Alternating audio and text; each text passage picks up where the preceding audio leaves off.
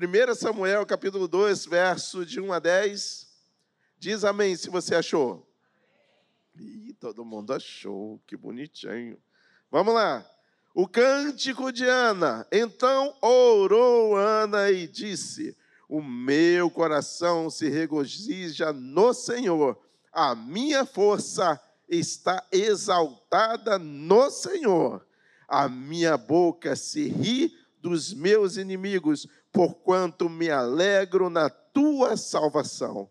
Não há santo como o Senhor, porque não há outro além de ti, e rocha não há nenhuma como o nosso Deus.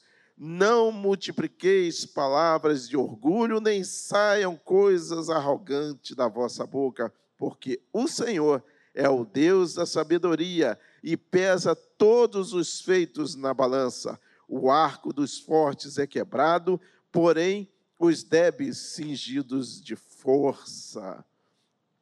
Os que antes eram fartos, hoje se alugam por pão, mas os que andam famintos não sofrem mais fome. Até Estéreo tem sete filhos, e a que tinha muitos filhos perdeu vigor.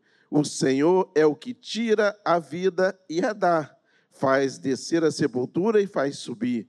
O Senhor empobrece enriquece, abaixa e também exalta. Levanta o pobre do pó e, desde o monturo, exalta o necessitado para fazer assentar-se entre os príncipes, para o fazer herdar o trono de glória. Porque do Senhor são as colunas da terra, e assentou sobre eles o mundo. Ele guarda os pés dos seus santos, porém os perversos emudece nas trevas da morte. Porque o Senhor não prevalece pela força, porque os homens, perdão, não prevalecem pela força.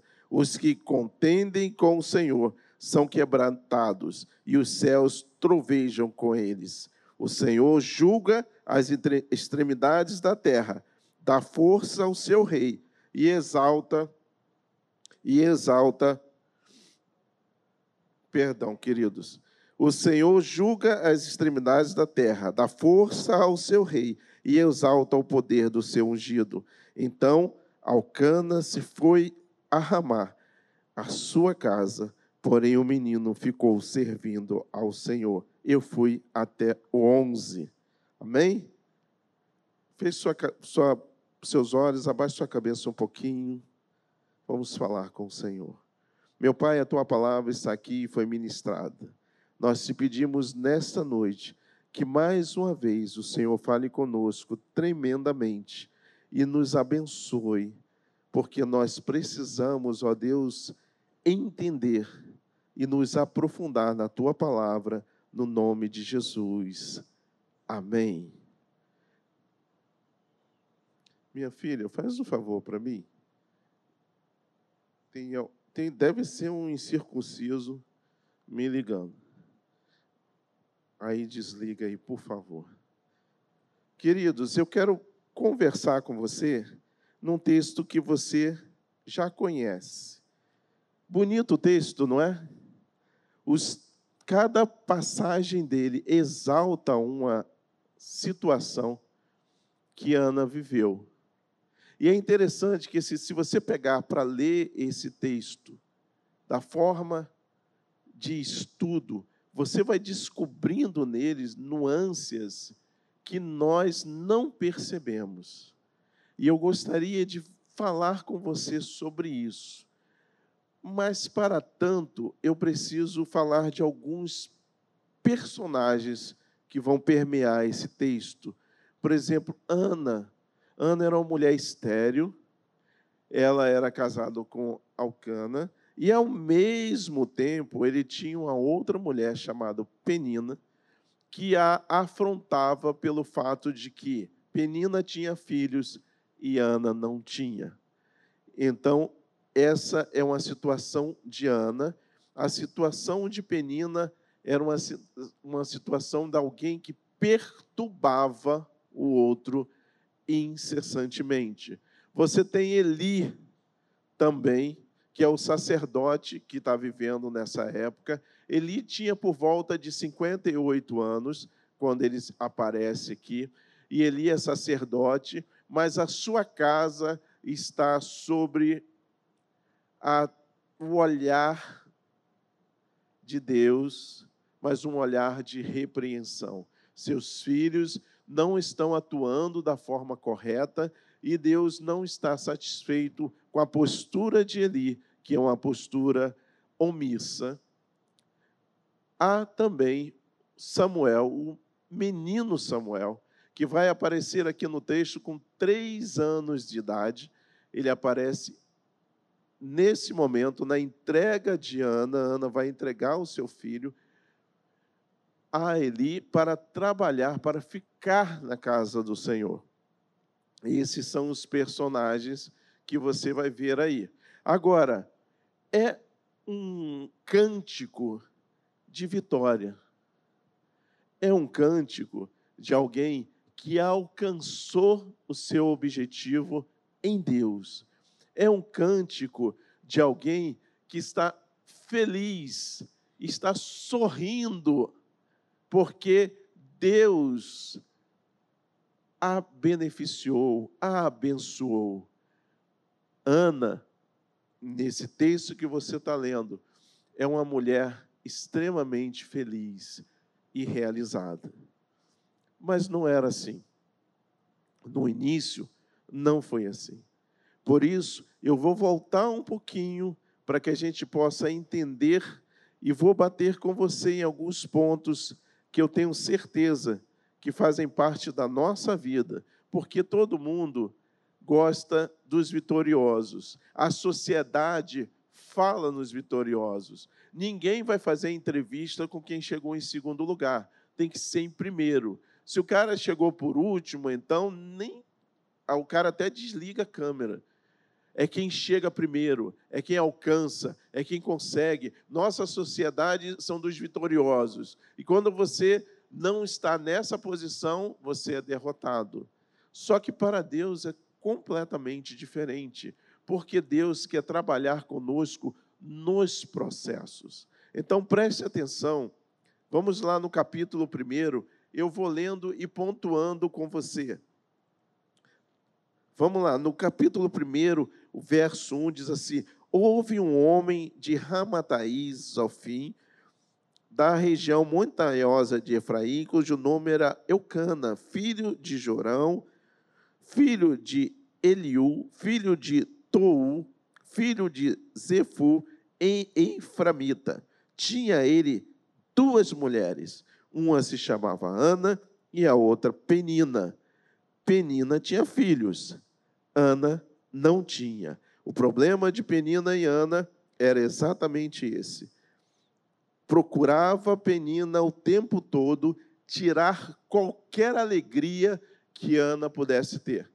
Então, assim, se ela estava alegre por alguma coisa, Penina lembrava sempre a ela que ela era uma mulher estéril. O que isso quer dizer? Quer dizer que para a sociedade da época, Ana não tinha função nenhuma, absolutamente nenhuma.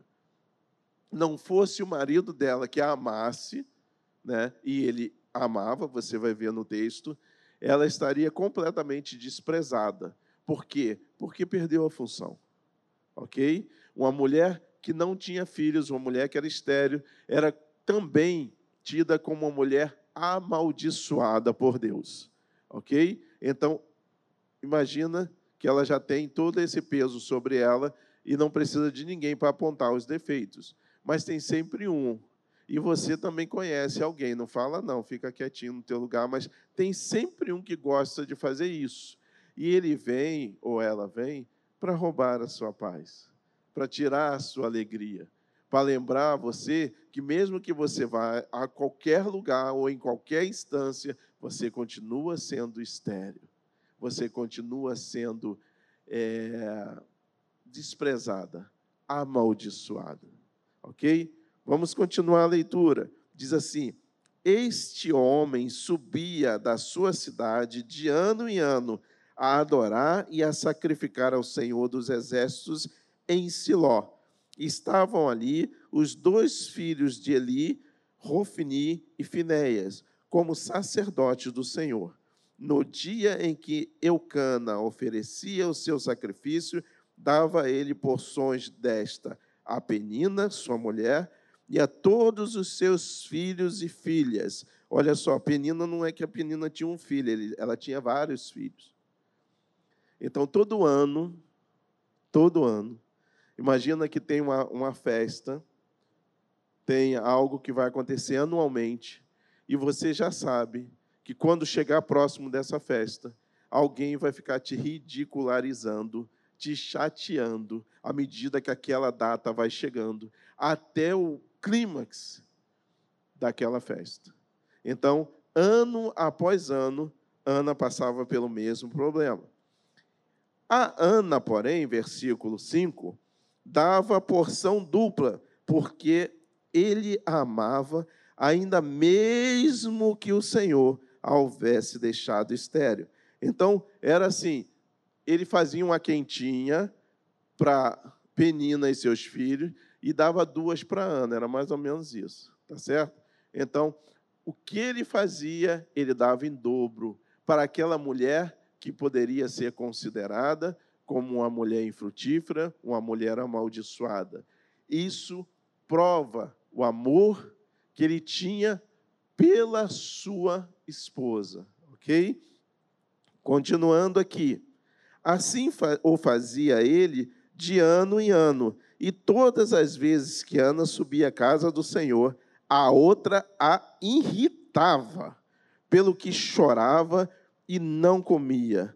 Então Eucana, seu marido, lhe disse: Ana, por que choras? Por que não comes? E por que estás de coração triste? Não te sou eu melhor do que dez filhos?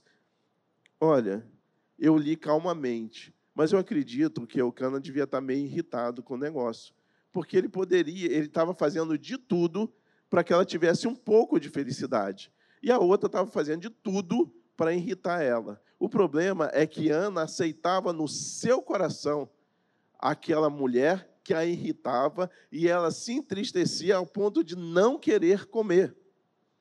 Veja, querido, era uma postura que ela tinha. Vamos continuar. Após terem comido e bebido em Siló, estando Eli, o sacerdote, assentado numa cadeira, junto a um pilar do templo do Senhor, levantou-se Ana com amargura de alma e orou ao Senhor. Chorou abundantemente mente e fez um voto dizendo: Preste atenção a uma, um detalhe que eu acho importante.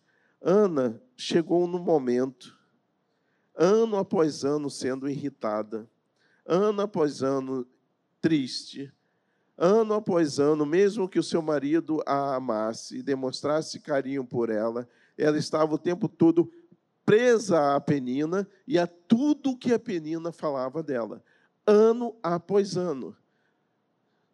Deixa eu te dizer uma coisa para você guardar no teu coração. Chega um momento que aí não tem a ver com o Senhor, não tem a ver com as pessoas, tem a ver com você. A hora em que você precisa dar um basta nessa situação. E aí a Bíblia diz que Ana se levantou e orou um dos segredos que mais o crente despreza no decorrer da sua vida cristã é a oração. Uma das coisas que mais nós desprezamos, afastamos, não estamos o tempo todo mantendo é a oração. Nós fazemos qualquer coisa. Nós temos várias e várias demandas mas a gente não tem o tempo para orar. E a falta de oração nos leva a ter uma percepção errada do que está acontecendo diante de nós, a trazer-nos para olhar detalhes. Você conhece gente que numa parede amarela dessa aqui, ele consegue enxergar um ponto que ninguém vê e que está ali pretinho e ele vai no detalhe. Você conhece gente assim? Faz assim para mim. Gente boa, né, irmão? Gente maravilhosa. É, é gente que ele consegue estragar um quadro do Michelangelo pintado com maestria, ele vai olhar e tem uma pincelada em mil, em mil, que está errado. Aí você vai falar com o cidadão, com a cidadã, ele diz que ele é perfeccionista. Eu acho que ele estraga prazer na minha, na minha concepção. Porque perfeição, irmãos, nós não vamos ter nessa vida, não adianta. Então, o que, que acontece? Ana estava desviando tudo que era bom que ela tinha para exatamente um problema só. E ela toma uma atitude de se levantar e orar. E a oração, ela transforma as nossas vidas. Você quer ver uma, uma, um termômetro para a igreja? É a consagração. O período que nós ficamos aqui orando e é impressionante que às vezes a gente vai orar e vai de joelho, e aí você vai contando até 10, vai levantando um, porque o joelho começa a doer. Porque não tem jeito para orar, porque não está acostumado com isso. E aí você vai vendo que as pessoas estão, de alguma forma, negligenciando a oração. Só que você que vem aqui toda quinta-feira e que está colocando o seu propósito diante de Deus aqui na frente, você que levanta todo dia e diz assim: não, eu vou continuar orando, eu vou continuar buscando, eu vou me levantar. Essa situação não vai mais me afetar, porque eu vou me levantar e eu vou começar a orar, e independente das coisas não mudarem automaticamente, que é muito que a gente tem também hoje, o automático, eu vou permanecer orando. Mais do que isso, Ana, ela faz um propósito com Deus. Observa o seguinte: Ana se levantou e com amargura na alma, ela não estava, não mudou, não foi mágica, ela apenas tomou uma atitude de se levantar, mas ela estava com a sua alma amargurada. E com amargura de alma orou ao Senhor e chorou abundantemente, se derramou na presença de Deus e fez um voto dizendo: Senhor dos exércitos, se benignamente atentares para a aflição da tua serva e de mim te lembrares, e da tua serva não te esqueceres, e lhe deres um filho varão, ao Senhor o darei por todos os dias da sua vida, e sobre a sua cabeça não passará navalha. Ela, em sua oração, ela faz um propósito com Deus. Senhor, se o Senhor abrir a minha madre, eu entregarei ao Senhor esse filho. Você sabia de uma coisa? Deus ele trabalha com a gente de uma forma toda especial. Enquanto todo mundo achava que Ana era amaldiçoada, Deus estava trabalhando com ela nos processos. Talvez você que é tão bonzinho, levanta a mão quem é bonzinho aí. Não tem ninguém, né? Nem eu. Nós precisamos ser tratados no processo de Deus. Às vezes, para você alcançar o que você pretende, você precisa passar pelo processo. E esses processos podem ser rápidos ou longos, e às vezes nós atrapalhamos o processo. Não é isso? Senhor, me dá um carro. Já orou por isso, irmão? Aí o que, que acontece? Mas você não sabe dirigir. Deus vai te dar um carro, sim ou não? Ele pode até te dar um carro, sim. Mas você está preparado para ele? Você tem condições de dirigir? Você vai colocar em risco as pessoas que estarão lá fora. Você não precisa passar por uma autoescola. Alguém não precisa te ensinar como é que dirige. Quanto tempo demora isso? Não sei, talvez três, quatro meses. Mas se você for daqueles bem bacana, bom mesmo, tu faz em um ano e meio.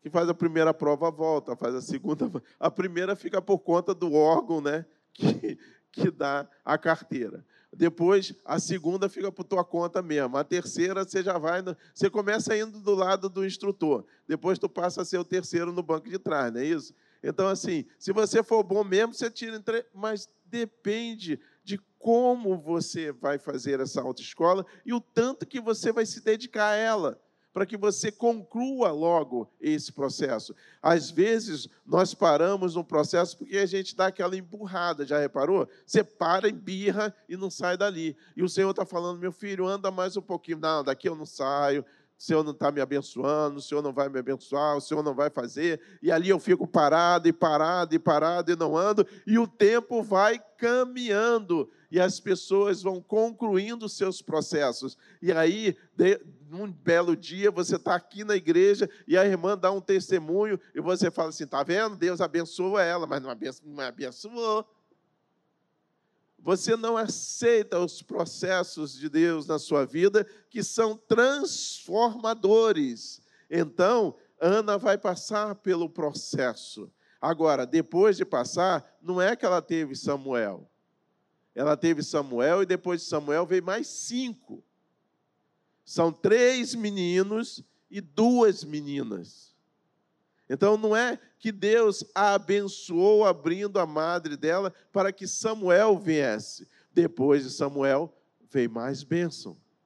Então, nós, depois do processo, quando a gente vê a maravilha de Deus operando através da nossa vida, mudando o nosso ser, transformando-nos, a gente começa a agradecer, porque a gente começa a entender que o Deus que nós servimos é um Deus que trabalha em cada um no processo. Para chegar aonde você quer chegar, você precisa entender e deixar Deus trabalhar com você no processo. Vamos continuar?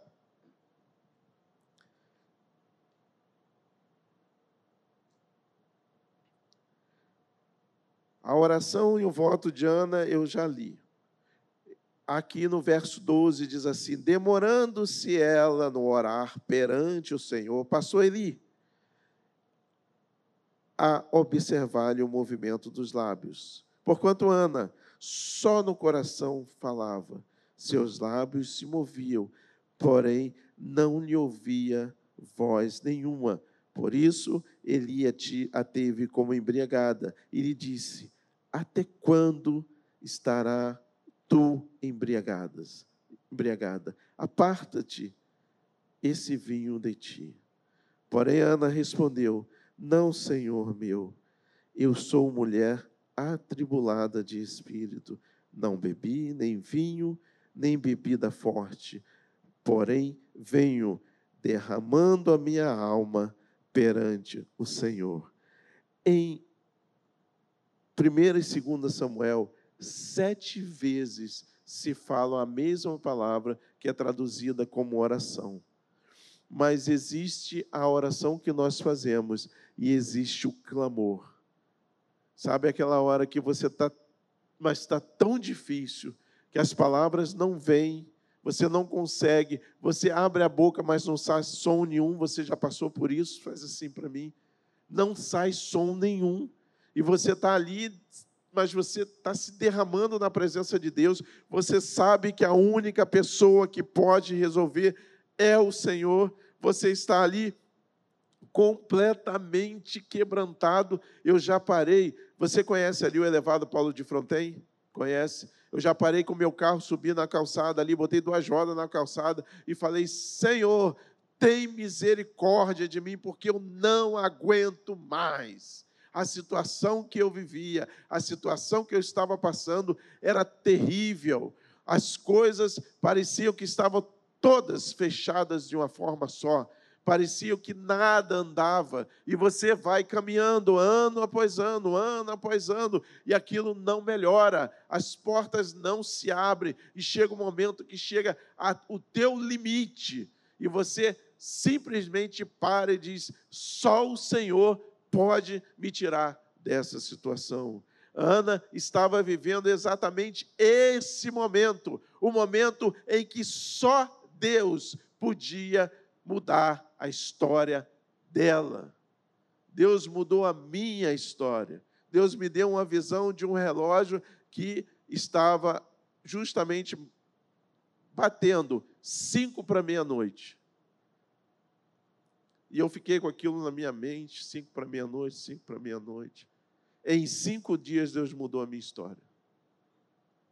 Em cinco dias eu estava saindo completamente daquilo que eu estava vivendo para uma nova história, um novo movimento. Assim Deus fez com Ana, assim Deus vai fazer com você, assim Deus quer operar na sua vida, assim Deus quer transformar você no processo. Agora, uma coisa que eu quero te dizer: nós, às vezes, nos nossos sonhos, é, é, a forma da gente sonhar, nós, para Ana, o impossível era ter um filho. Ela tinha uma pessoa vindo contra ela o tempo todo, mas às vezes não há ninguém. Às vezes somos nós mesmos que impedimos que no processo alcancemos outros patamares. Então, deixa eu dizer para você, jovem que está aqui comigo, porque normalmente essas pregações eu imagino que o jovem fica sentado ali olhando, não tem problema nenhum. O jovem tem uma caixa mágica em casa chamada geladeira. Ele abre a geladeira e está lá tudo o que ele precisa. E incrivelmente, incrivelmente, ele fecha a geladeira e no outro mês, quando ele abre, está tudo de volta. E ele não tem problema. Ele vai se chatear com o quê? O iogurte está lá, o queijo está lá, as coisas estão lá. Ninguém sabe de onde vem.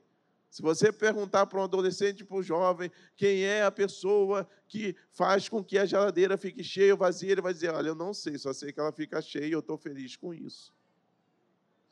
Deixa eu dizer para você, jovem, adolescente que esteja aqui, ouse sonhar em Deus coisas grandes.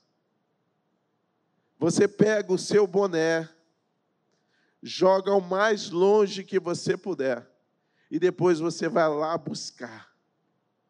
Onde você quer chegar?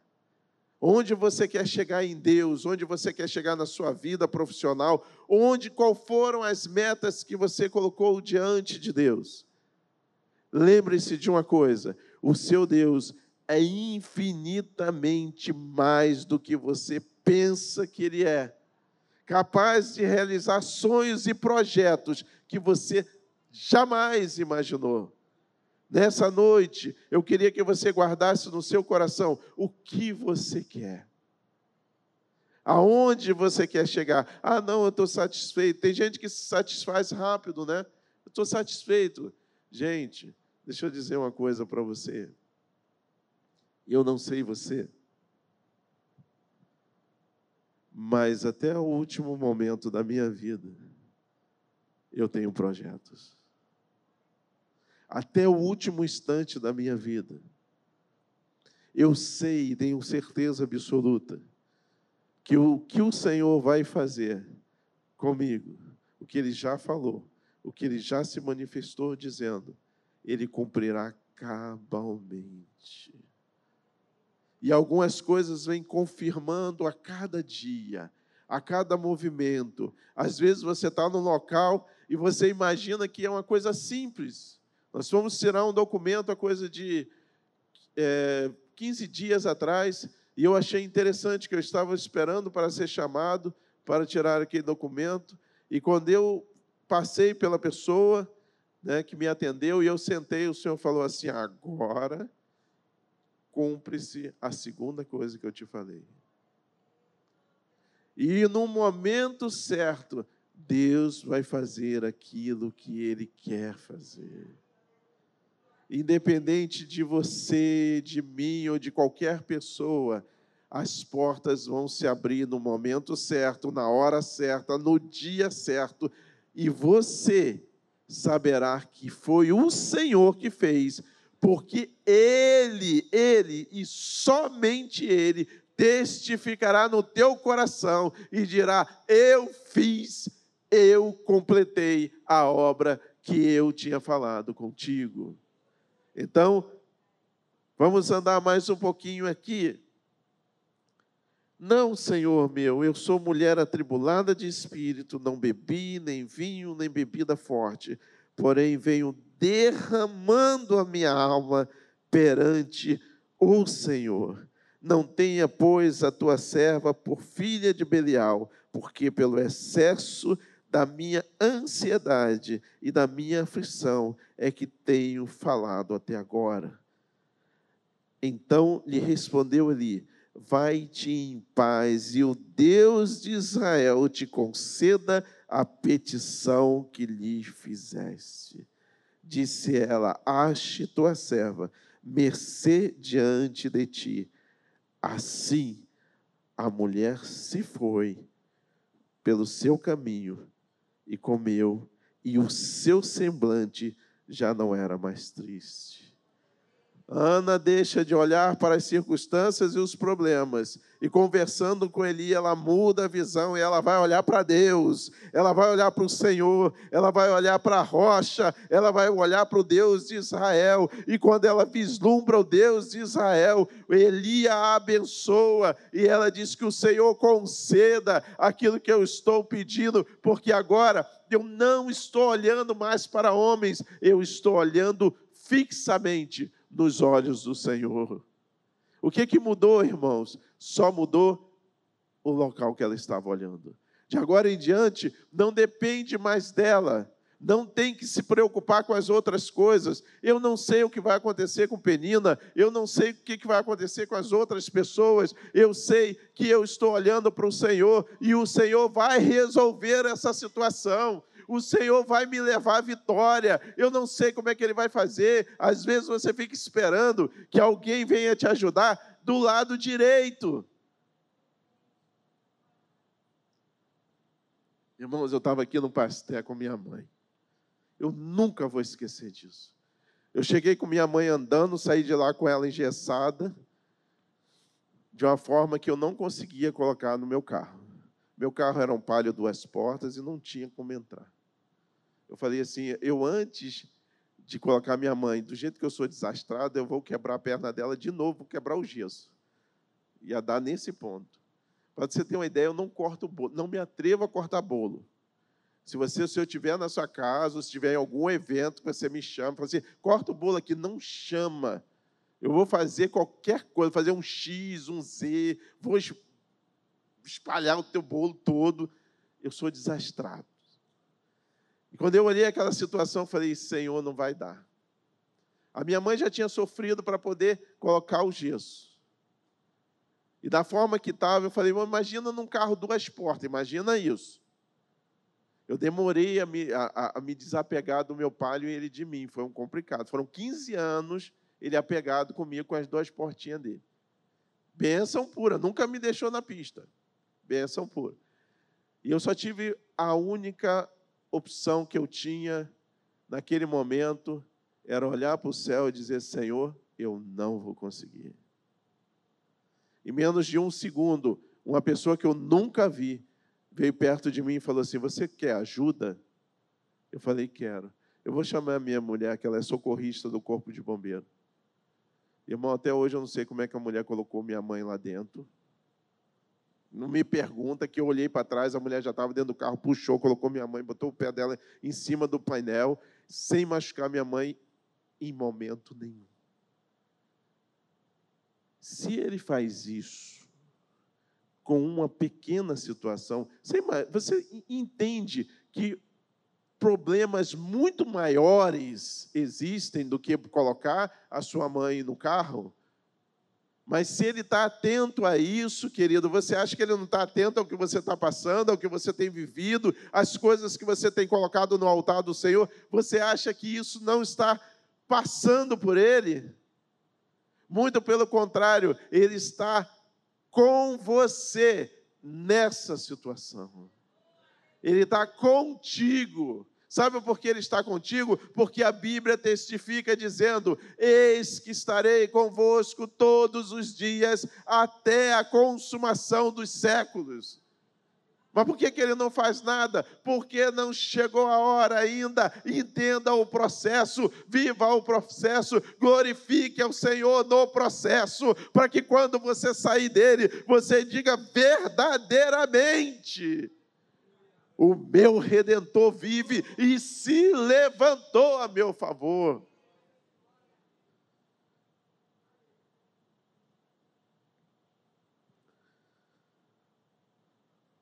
Eu vou adiantar um pouquinho que a hora já está avançada. Nasce Samuel é consagrado ao Senhor. Levantaram-se de madrugada e adoraram perante o Senhor e voltaram e chegaram à casa em Ramá. Lembre-se, Ana volta para casa com um semblante diferente, com um novo olhar, com a nova visão. Alcana coabitou com Ana, sua mulher, e, lembrando-se dela o Senhor, ela concebeu e, passado o devido tempo, teve um filho, a quem chamou Samuel, pois dizia: Do Senhor o pedia. Olha, querido, vou dizer para você uma coisa. Quando você tira a sua visão do problema e começa a olhar para o Senhor, a primeira coisa que acontece é que parece que sai um peso de cima de você. A segunda coisa que acontece é que Deus começa a operar de uma forma tremenda, mas quando você fizer isso, não tira da mão dele de novo, não. Deixa com ele, deixa ele fazer. E quando ele estiver no processo fazendo, porque uma coisa que Ana diz no cântico dela, olha, presta atenção, não fique você envaidecido quando o teu adversário estiver sendo tratado por Deus. Fica quietinho, deixa Deus tratar com ele lá. Vai ter gente que você vai ficar até com dó e dizer assim: Poxa, eu vou orar por você. E o Espírito Santo vai dizer: Não, eu estou tratando com ele ou com ela.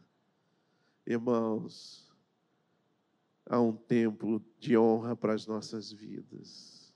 Há um tempo que Deus nos olha e lembra-se de nós.